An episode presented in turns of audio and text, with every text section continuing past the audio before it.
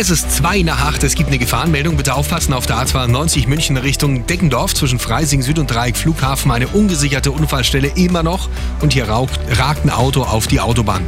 Im Stadtgebiet München auf dem mittleren Ring Berufsverkehr. Da stockt's und eine S-Bahn-Meldung. S-Bahn-Stammstrecke. Reparatur an einem Zug zwischen Pasing und Ostbahnhof.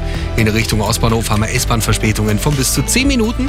Also das mit einplanen. Der Verkehr mit den handgegossenen Pfannen von Pfannenharek